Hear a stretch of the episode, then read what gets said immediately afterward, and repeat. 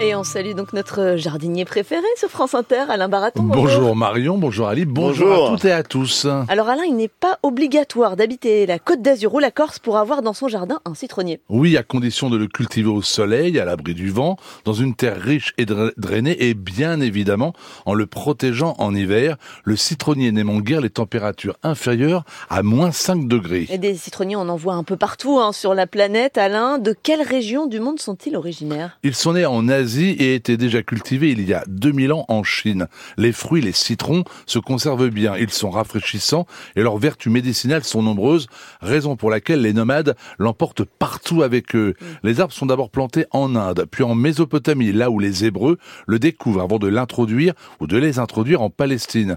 Ils sont ensuite cultivés en Égypte, puis en Espagne, et c'est d'ailleurs dans ce pays que les Français le découvrent à leur tour en revenant des croisades. Et en 1493, Christophe Colomb embarque pour Haïti avec euh, quantité de citrons à bord. Oui, le célèbre marin sait que les citrons sont efficaces contre le scorbut, une maladie qui affecte gravement les équipages. En Haïti, les fruits et les arbres fruitiers sont là encore très appréciés et ils continueront de voyager au Mexique puis partout en Amérique. Et puis c'est la tradition, euh, Alain, merci pour ces informations sur le citron.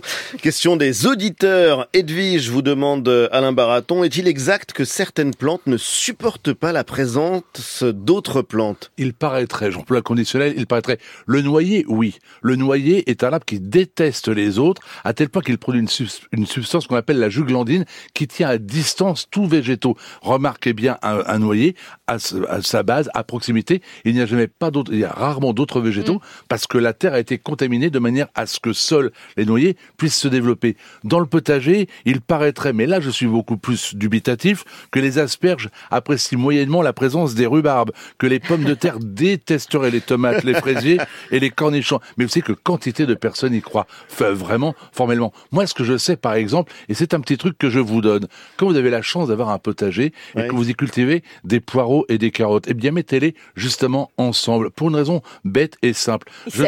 Alors je ne sais pas s'ils s'aiment. Par contre, ce que je sais, c'est que les bestioles qui s'attaquent à ces légumes, elles se détestent. Et quand vous mettez des poireaux, eh bien les mouches du poireau vont attaquer les mouches de la carotte L'inverse est également valable, ce qui veut dire que les deux légumes se, se j'allais dire, détruisent, eh bien, tous ceux qui peuvent leur faire du mal. Donc les plantes sont des humains comme les autres. Euh, en quelque sorte, oui. Peut-être pour, pour cette raison que l'on parle des personnes importantes comme étant des grosses légumes. Exactement. Alors Georgina vous demande pourquoi déconseillez-vous, Alain, de planter une glycine sur une rambarde? Les plantes dites grimpantes ont parfois une force incroyable. Vous mettez une, une clématite, vous mettez euh, un pied de jasmin, ben vous voyez ces petites lianes qui entourent délicatement les treillages, les, les rambardes, et puis qui accompagnent en quelque sorte le support sur lequel euh, elles, ces plantes ont été plantées. La glycine est un petit peu plus, j'allais dire, un petit peu plus taquine. Elle s'enroule autour des, des, des, des, tuteurs et elle les emporte avec eux, elle les tord. J'ai vu de mes yeux vus des portails incroyables